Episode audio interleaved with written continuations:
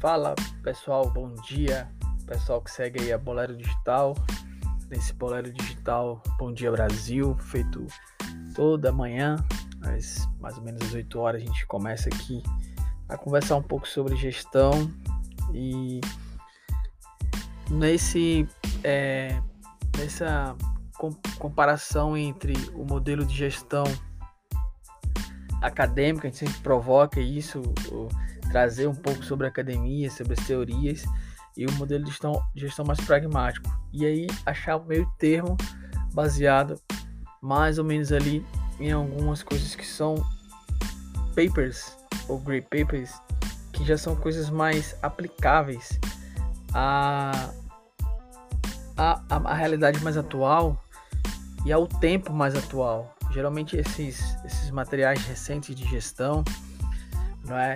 E não só, eles têm toda a referência histórica, claro, eles são construídos, os papers principalmente, são construídos com essa referência histórica, mas o objetivo desses, desses podcasts que a gente está fazendo é juntar essas ideias da academia, dos papers que estão baseados em coisas mais recentes e, e empresas ali, estudo de casos recentes, vamos dizer assim, e junto com as metodologias, ferramentas, as técnicas é, como OKR, como Ágil, é, pô, e todas as outras que a gente conhece aí, algumas que são modinhas, algumas não são modinhas, mas o fato é o seguinte, eu sempre é, é, construo, né, ressignifico a questão do framework como uma coletânea de experiências. Então, quando a gente vê um framework, é, você, ah, é modinha, porra, não, às vezes não é modinha. O cara, ele tinha uma técnica, ele tinha um modelo de gestão e ele foi aperfeiçoando. Claro, a, a administração ela é contingencial, né? E contextual, ela acontece ali na dinâmica do time, do, de forças externas, forças internas, né? Então tem a questão às vezes macroeconômica, etc. Então a gestão ela é em si contingencial.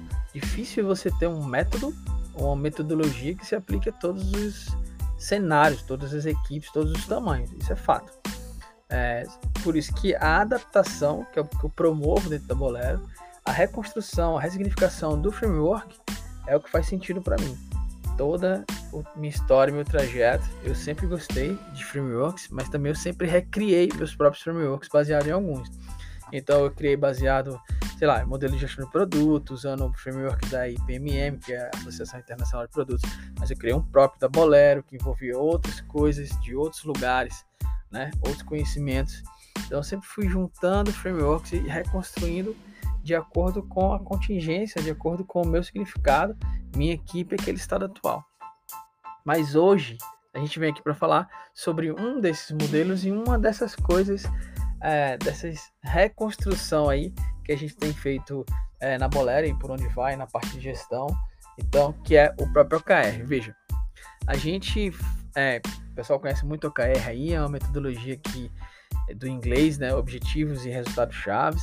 Essa metodologia foi usada pelo Google, foi usada pelo Bonovox, foi usada pela Fundação é, Gates, foi usada pela a maioria das startups do mundo, né, Spotify e uma cacetada de empresas usam ou tentaram usar OKR. OKR, é, trazendo essa questão da academia que a gente tem falado, ele é fundamentalmente baseado em, no APO, né, que é a Administração por Objetivos do Peter Drucker, mas ele foi adaptado, nesse caso, por John Doerr, que era um dos, foi um dos CEOs da, da Intel, né, na época de, que, ele, que ele construiu isso, e aí e foi também um dos investidores do Google, quando os caras ainda eram garagem, né? Então, ele conseguiu implementar no time do Google isso porque funcionava na Intel e, porra, deu muito certo no Google virou famoso aí o OKR por causa do Google. Se você pesquisar OKR no, no Google, você vai achar aí N, N, várias informações sobre isso. Mas na prática, que é o que a gente sempre busca aqui fazer dentro da Bolero Digital, é pegar essa metodologia, entender os, entender os problemas que ocorreram na implementação ou que podem ocorrer e deixar isso mais claro. Chama-se dia 2, velho. O dia 1 um, você vende ali. O dia 2, quando você faz o deploy do bagulho, começa a complicar. Então é isso que a gente vai ouvir hoje aqui nesse podcast da Bolero.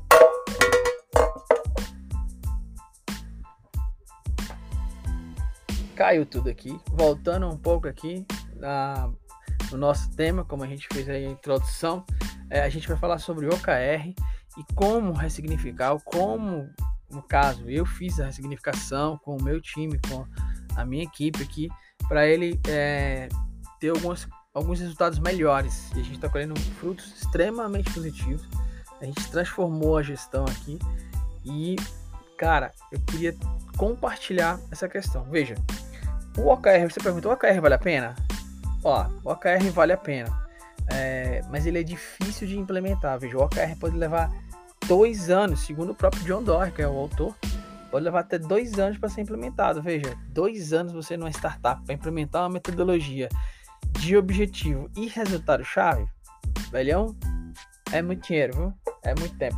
Então, é, você acaba indo para outros caminhos, outros caminhos de cobrança, outros caminhos de gestão, é, ou larga a mão e fica ali mudando de contexto o tempo todo, fazendo troca de, de prioridades o tempo todo, e a empresa fica rodando, ganhando dinheiro, mas ela não é uma empresa escalável, ela não é uma empresa sustentável, é, ou ela não é uma empresa que atrai pessoas para trampar lá, sacou? Ainda tem essa questão. Às vezes ela, ela não é escalável, gera dinheiro na estrutura projetizada, é, pode ser também, sendo que as pessoas não se engajam, porque as pessoas ficam sempre em dúvida do que fazer, para onde estamos indo, e as pessoas precisam isso, que é o que a gente fala lá na Lovica, né? Que é o seguinte, cara, a gente vai te dizer por que ir e para onde ir. O como ir é o especialista que fala, mas o porquê eu vou trazer o contexto e o para onde eu vou te dar a direção. Agora o como, velho, se vai ser com qual tecnologia, Node, Python, low code, no code, é, Google Formulários, vai, alcança essa parada, né? É, você é o especialista para chegar lá. Então, voltando aqui sobre o OKR, queria falar o seguinte: um dos problemas dele é o tempo de implementação, pode durar até dois anos.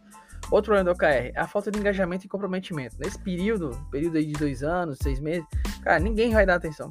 Às vezes, quando tu faz tu tenta trazer uma galera para fazer isso, porque tem umas dinâmicas que é demorada, que tu vai parar um time e já tá na pressa para criar uma tela, para criar um código, para criar um app. Tu vai parar esse time para ficar falando de coisas até filosóficas sobre a empresa, velho. Filosóficas, missão relevante, propósito. Nem todo mundo tá preparado para isso. Já começa daí o problema. Então você vai ter falta de engajamento e falta de comprometimento. Então tem que ficar bastante ligado nisso. A outra coisa é entendimento. O cara não entende mesmo. O cara não entende ali, pô, objetivo que tem que alcançar se você alcançar 60%, você alcançou. É, aí tem os KR, o que KR? KR é uma meta, KR é um KPI. Então fica essa dificuldade, gera fragilidade, você tem que explicar esse contexto para poder implementar isso. E as, e as iniciativas, questão das acabativas, né? Não, a questão das acabativas já é uma solução. Queria te falar aqui antes um pouquinho sobre as iniciativas não conectadas. Pode surgir várias iniciativas. Você, pô, tu traçou teu OKR, tu tem teu resultado-chave, sei lá, atingir 1.500 vendas, é, atingir 80% de, de, de é, é, sei lá, NPS, não sei como é o cálculo lá, mas algo assim, você quer encontrar uma condição alvo, ou seja, você sabe que tem uma condição X quantitativa, beleza? O objetivo ele é mais engajador, mas o KR ele é quantitativo. Depois vocês leem sobre o OKR aí, tá? Não vou ficar explicando sobre o OKR porque tem muito conteúdo, mas assim, o KR ele é quantitativo. Então ele é uma condição alvo. Então você escreve isso, aí o cara começa a trampar em outra coisa que não mexe na condição alvo, ele não move os números. Sacou? E aí, o que, que você faz? Você começa, porra, a, a ter que comunicar o KR de novo, repactuar o KR. E isso sozinho, é, se você tem aí, sei lá, dois diretores, três diretores, um toca o terror pro curto prazo e mete o pau. O outro tá pensando no KR, velho, não vai funcionar, porque você tem uma equipe operacional né? Tem um problema, na verdade, operacional que você está endereçando e tem uma questão de, visão, de, de, de, longo prazo ali que não está sendo respeitada. E as coisas ficam descompassadas. E o OKR vai para onde? Para lata do lixo, sacou? Tu não consegue fazer. E cara, se tu não, o OKR é o mínimo é o mínimo modelo gerencial que tu deveria conhecer em qualquer empresa. Se tua empresa não usa BSC, se tua empresa não usa um modelo de administração objetivo, se tua empresa não, Qualquer coisa dessa mais enterprise aí que a galera usa, que dá um trabalho, chama consultoria, parará, parará. Beleza. E se tu tem uma empresa mínima, sei lá, tu abriu uma empresa com teu irmão, com tua mãe, sei lá com quem seja, e uma empresa pequena ou média, cara, e você não tem nenhum modelo de gestão e nem conhece o KR, bicho, tá fudido, vai. Deveria, deveria conhecer. Foi mal aí, gente. Deveria conhecer, foi mal pelo palavrão. É, porque assim, é a mínima coisa que existe no mundo sobre gestão, velho, por objetivo, tá, tá ligado? Você tem que ler um pouco sobre esse tema, tá? Então, outras co outra coisa importante aí no KR que dá problema no OKR é justamente a definição do KR. Você tem um objetivo, vamos dizer que seja um sonho grande ou uma visão que você queira transformar. Só já explico um pouquinho mais sobre isso. E aí, você tem. Vamos lá, vamos, vamos explicar essa parte. Ó. O OKR, o O, que é o objetivo, ele é algo que você vai alcançar, mas que ninguém de fora da tua empresa, do teu grupo, vai dizer se tu alcançou ou não. Tipo assim, ah, ser a empresa mais bonita do mundo. Beleza, vai, dane-se. Você vai dizer que é. Ah, ser a maior. A empresa que tem uma melhor experiência de compra do Brasil. Massa, é você que vai dizer isso. Ninguém vai dizer. Veja só, deixa eu concluir. Por que ninguém vai dizer? Porque você tem um conjunto de KRs que vão te levar a ser a empresa mais gostosa do Brasil, digamos assim. Então, esses KRs concluídos com, com mais de 70%, eles vão representar o objetivo que você queria. Ponto final. Agora, os KRs são é, de avaliação pública porque ele é uma condição alvo quantitativa. Então, qualquer pessoa que entenda de minimamente de, de, de matemática, ali, de somar, subtrair, dividir, vai te dizer se tu alcançou ou não. Então, pô, eu quero ser a empresa com a melhor experiência de atendimento do Brasil, tá? Então, teu NPS tem que ser, sei lá, 80, 8, é, 90, entendeu? É isso. Então, assim, Beleza. Aí alguém vai perguntar: beleza, tu é a empresa com maior experiência de atendimento do Brasil? Tu vai dizer assim: eu sou. Se tu bater o teu KR. Ponto final. Sou, porque eu bati meu KR. Era isso. Para mim, isso já significa essa informação. Sacou? Não sei se ficou claro. Mas assim, o objetivo é isso. Então fica tranquilo, traça teu objetivo, obviamente. Tem algumas dicas que eu vou dar aqui para tu traçar teu objetivo no final, para tu saber como é que tu traça teus objetivos e tuas, teus KR. Mas fica ligado só para terminar essa questão se vale a pena ou se não vale a pena. Re recapitulando aqui, dois anos, falta de engajamento, falta de entendimento, várias iniciativas e direção desconectada. Cada um faz uma coisa. E aí tem a questão, quando você vai definir o teu KR, se tu tiver ali um ano, etc., tu sempre está definindo sobre a perspectiva de oportunidades do mercado que tu enxergou tu tem mais de um ano, dois anos, e tu não considera os problemas, aí tu ferrou. Porque aí, o, aí vai dar errado o PR. Porque tu tá largando mão dos problemas, que tu deveria usar uma técnica de, de Lean, Problem Solve para resolver isso. E tu tá criando novas coisas, novos, vamos assim, sonhador, sacou? Sem resolver as pendengas que ficou do ano de produção que tu teve. Então isso é ruim também. Então quando tu for traçar os KRs, tu tem que ter uma folha, uma visão dos problemas. E esses problemas, seria legal tu já ter desdobrado ele usando, sei lá, um A3 report, por exemplo, e, e para ficar mais claro, a partir do contexto, da condição atual e a condição alvo. E aí sim, tu pode traçar os teus KRs. E outro problema do OKR é a falta de acabativa. Tu tem lá um objetivo, tá na parede, tu tem os KRs que é numérico, e aí como tu tem esse descompasso, cada um fazendo o que for outra coisa sem mexer no número do KR, tu acaba não conduzindo ou não linkando acabativas ao KR. E aí, velho, desanda também. Porque tem uma porrada de atividades, sei lá, olha aqui no meu mapa, tem mais de 150 atividades rolando ao mesmo tempo numa empresa de 20 pessoas, sacou? Então, assim, é muita atividade rolando que às vezes não está conectada. E, e tem que ter alguma ferramenta que possa ajudar o AKR a conectar. Então, o AKR sozinho, ele não, não é bala de prata, ele não vai te resolver. E aí, eu vou te dar algumas dicas aqui, rápidas, para tu definir um OKR, aí qualquer coisa a gente interage é, no próprio nos comentários aí do podcast ou em algum lugar que a gente possa se encontrar. A gente é, abre mais sobre isso, tem algumas imagens legais. Eu posso colocar lá no Medium, é, Horácio Brain é, do, no Medium, né? E aí você pode dar uma olhada também. Mas como é, como é a regra que eu sigo? Eu tenho três passos para definir do OKR a tarefa. E não a microtarefa, mas do, OTA, do OKR a task, eu tô ligado tudo. Eu tenho essa visão, a gente tem essa visão todinha no nosso sistema chamado Hybrid Ambidextrous Management, né? Que é ambidestria híbrida, né? Que é a forma de a gente conduzir uma empresa é, passando, ou seja, superando o dilema dos inovadores, de fazer as coisas eficientes de curto prazo e fazer as coisas de descoberta e de inovação, ou seja, não abrir mão de nenhuma das duas ao mesmo tempo, tá? Então são três passos. Primeiro, tu vai seguindo o teu modelo de OKR. Primeiro, tu define os objetivos. Mas como, o que que alimenta esses objetivos? São duas coisas principais. O sonho grande e a missão relevante. Você tem que ter isso claro, velho. Tem que ter um sonho grande, pô. Tu monta um negócio, pô, senão tu nasce por dinheiro, pô. Todo mundo nasce a gente nasce para ganhar dinheiro, a empresa nasce para ganhar dinheiro, o cara cria um produto para ganhar dinheiro. Então, assim, não adianta ser faturamento, essa missão relevante, velho. Na moral, você tem que achar uma coisa legal, é que possa engajar, velho. As pessoas, tá ligado? As pessoas não se engajam só por isso. Então tem que ser um grande, um sonho grande, que impacte muitas pessoas, né? Você tem que começar com isso. Usar uma técnica que é o propósito transformador massivo, lá do Ismail Salim Ismail, né? Que é o cara do. É, organizações exponenciais. Acho que é um dos fundadores da Singularity também. Então, assim, procura aí também sobre MTP na internet e que tu vai ver como é que tu faz. Eu tenho uma planilha para criar MTP, tu pode ir conduzindo com, os verbos, etc. Mas é como se fosse uma função, né? Tu tem, pensa num organismo, né? Tu tem uma função no sistema, o sistema mundo, né? Ou sistema Brasil, ou sistema cidade, etc. E aí tu cria um MTP. Geralmente o MTP é algo que impacta muitas pessoas.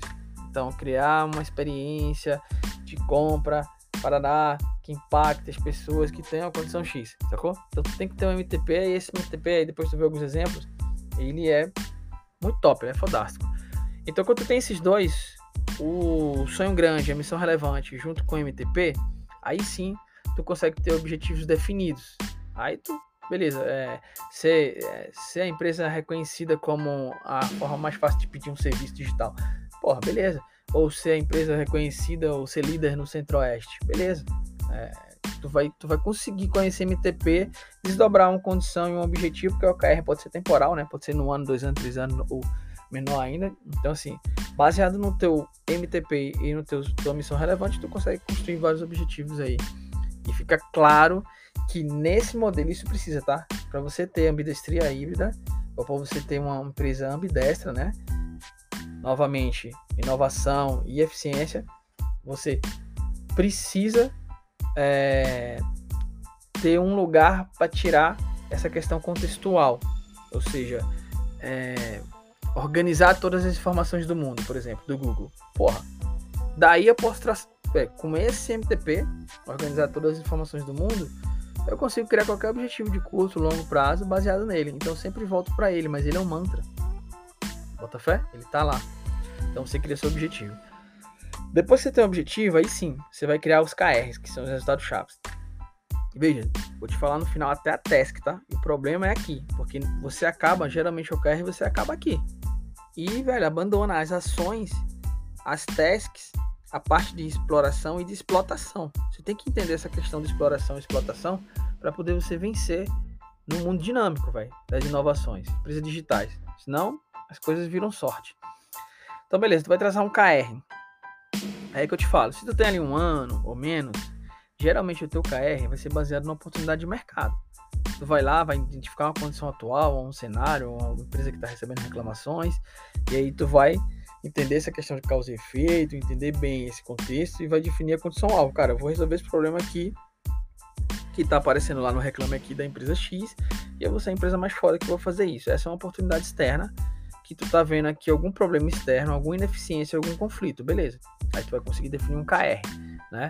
Baseado nisso também.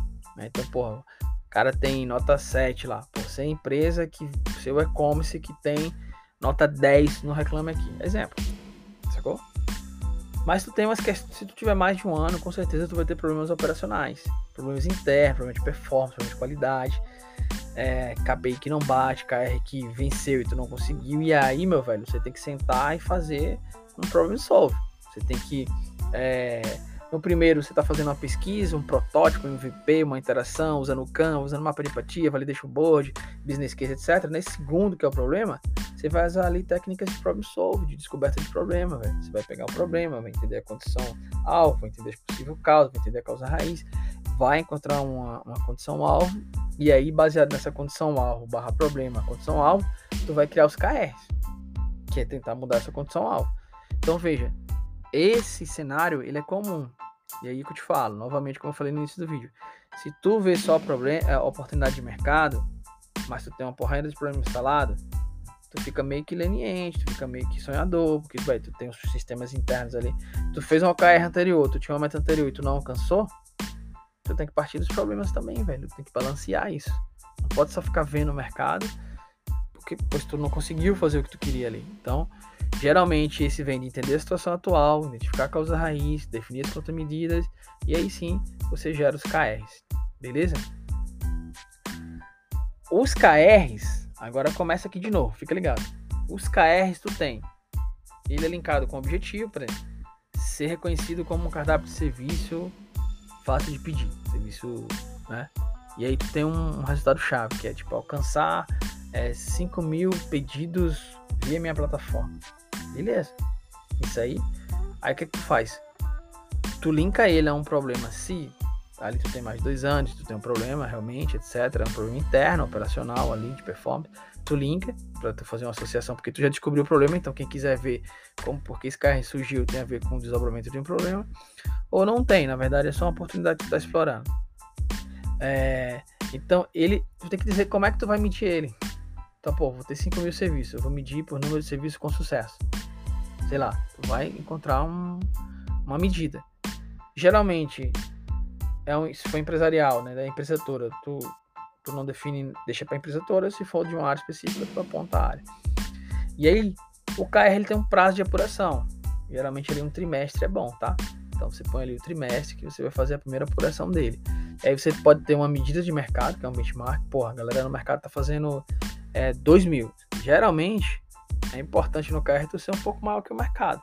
Se tu já tem um processo rodando, tem que ter. Tá, o mercado médio faz 2 mil. Cara, eu vou tentar fazer 3. Porra, eu vou criar alguma coisa que eu tô criando que é para performar esse modelo, essa sistemática, etc., que vai me gerar mais pedidos do que a média. Geralmente é isso, tá? E aí tu cria uma meta-alvo. E aí nessa meta-alvo, tu pega a tua condição atual, por hoje é 3 mil, a galera faz 3 mil por mês chamado. Aí eu, eu quero fazer 5 mil, né? Como a gente falou. E digamos que tua meta-alvo seja 100 mil. Porra. Então tu vai ter que fazer algum shift muito foda aí. Porque se tu tá fazendo 1 mil, o mercado é 3 mil, tu quer acontecer 5, é porque tu criou alguma coisa, ou tu vai criar alguma coisa que tu acredita que essa condição vai mudar. Beleza? E aí tu vai para cima dessa condição. E aí você define a condição alvo. E aí agora vem um pulo do gato. O pulo do gato são as acabativas. Como é que você conecta a execução para essa parada? Porque isso não tem dizendo, em lugar nenhum. É uma coisa meio. Fica no, fica no éter, né? Tipo assim, você faz ali o objetivo, cai. Isso que a galera às vezes não consegue implementar. Eu uso uma técnica que eu chama ali de é, é de tan, né? Na bolera a gente chama de beat, que é a batida, o compasso. Ou seja, cada atividade é um compasso que dá o ritmo para você alcançar a tua melhor batida, né? Então, cada task de uma pessoa é uma batida, mas a gente chama também de task, action ou motion, né? Que é tempo de movimentos ali um pouco. Então, assim, você tem uma é uma task, é uma ação, é um movimento que você faz de, um, de uma atividade que vai busca mover aquele KR lá, aquele resultado chave. Então, são ações definidas. Essas ações, e aí no outro podcast eu exploro um pouco disso sobre, sobre a questão híbrida. Para mim, ela se divide em dois tipos. Que aí vou deixar isso para o próximo podcast, tá? Exploração, que são as iniciativas e a inovação. E exploitation, ou explotação, que é explorar o recurso ao máximo, ou seja, buscando eficiência, né? Eficácia e eficiência. É... Então, assim, efetividade, né? Então, assim, que aí eu chamo de follow-up ou tarefa, né? Todo, toda a minha TAM, toda a minha task, vamos falar task, é, vamos falar, tudo começa numa task, né? Numa ação. Então, é, eu tenho um framework que fala assim, dá um exemplo rápido aqui, tá? Só pra você ver como a gente faz. Então, tu escreve a sentença, porra é, fazer o setup do servidor. Beijo. Então, essa ação é uma condição alvo direta quantitativa, ou seja, fazer o setup do servidor, ele vai. Você pode fazer um mock test, né? Quando tu concluir essa tarefa, ela vai te ajudar a mover um KR, a mover um número específico do negócio. Porra, não, porque vai exigir outras tarefas para que eu faça isso, para que isso aconteça. Então, beleza. A gente está chamando isso de uma task. E aí é uma tarefa. Ela não fica como iniciativa. É, tem outras condições para sua iniciativa: número de pessoas, quantidade de dias. A gente está usando aqui nossa duração mais de 10 dias. Já pode ser uma iniciativa. Quando tem mais de duas squads, já pode ser uma iniciativa. É, quando é uma atividade que você tem uma parte de definição, de pesquisa, de implementação, já pode ser considerada uma, uma iniciativa, entendeu? E aí, quando é uma atividade cíclica, a gente já chama de tarefa barra follow-up. Se é uma atividade cíclica que o gerente, o negócio quer ficar acompanhando, porque está ligado a um KPI, a gente dá o nome dessa task de follow-up. Então, uma task ela pode subir para iniciativa, ou seja, uma task que envolve multidisciplinar e tem uma característica específica, ou ela, ou ela pode ter um status de follow-up, ou seja, é uma task que eu vou fazer e que eu vou ter que fazer a parte de accountability, é, prestação de contas, né? É, então, assim, uma parte importante de você deixar no, na tua agenda, vamos dizer, para você fazer a prestação de conta. Então é isso. Pense aqui, essa parte que eu falei agora no final, ela é acabativa, ela é uma estrutura grande. Depois eu falo um pouco mais sobre essa acabativa, mas fica com isso na cabeça.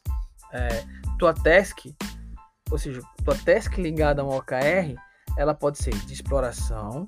Então, tem que deixar isso claro para o negócio e o negócio tem que entender isso. Senão, não vai andar. Vão querer só fazer exploitation, né? É, ocupação de tempo, ou seja, quanto tempo tu tá trabalhando, quantas horas tu tá trabalhando. E aí, sacou? Fica uma questão, bate o ponto. É, qual é a tua eficiência? Cara, isso é importante. Não tô dizendo que isso não é importante. Cara, você tem que entregar 95% de conclusividade. É, você tem que ter um cap... Isso é importante. Isso é o que faz o negócio ser sustentável. Sem isso também é ilusão. Você está ali sendo uma criança, um jovem imaturo que acha que tudo é, é tudo é inspiração, sacou? Tudo é inovação. Não, porra, tem coisa que é que é o suor mesmo, é transpiração, é fazer a coisa acontecer num ciclo específico, na meta específica, etc. Então pensa nisso.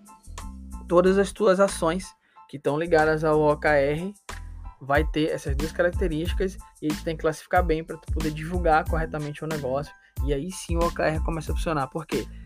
Quando o cara vê que tem um conjunto de tarefa que está movendo números, a gestão ela já começa a respeitar o OKR. E aí, quando todo mundo começa a respeitar o OKR, tu garante que o teu sistema de pessoas vai sempre olhar para o OKR para tomar decisões. E aí, esse modelo, por si só, permite a autonomia, que a gente falou no último podcast. E isso garante que as pessoas estejam envolvidas, engajadas e tenham autonomia para levar a atingir o objetivo. Isso é claro. E aí o negócio flui. Deixa de ser um negócio de comando e controle. Passa a ser um negócio baseado em objetivos. Claro, cada um com suas metas. E aí, mais um spoiler. Na terceira, depois, próximo é, podcast, a gente fala sobre a questão da gestão híbrida da explotação e exploração. E no terceiro eu mostro o nosso dashboard de gestão, como é que a gente faz, o que, é que a gente enxerga, é, como é que a gente monitora os resultados e porque isso dá muito certo e a gente está avançando bastante aí no nosso modelo de gestão, tá? Galera, o HD. Opa, entrou uma. Opa, foi mal gente. É a gurizada aqui lá no outro quarto. Tá umas bagunças aqui, é isso mesmo. E hoje é aniversário da minha filha mais velha aí. Vou deixar registrado aí no podcast. 15 anos aí, Ana Letícia. Um abraço, Lele. Sei que você vai escutar esse podcast um dia, deixa esse legado aí.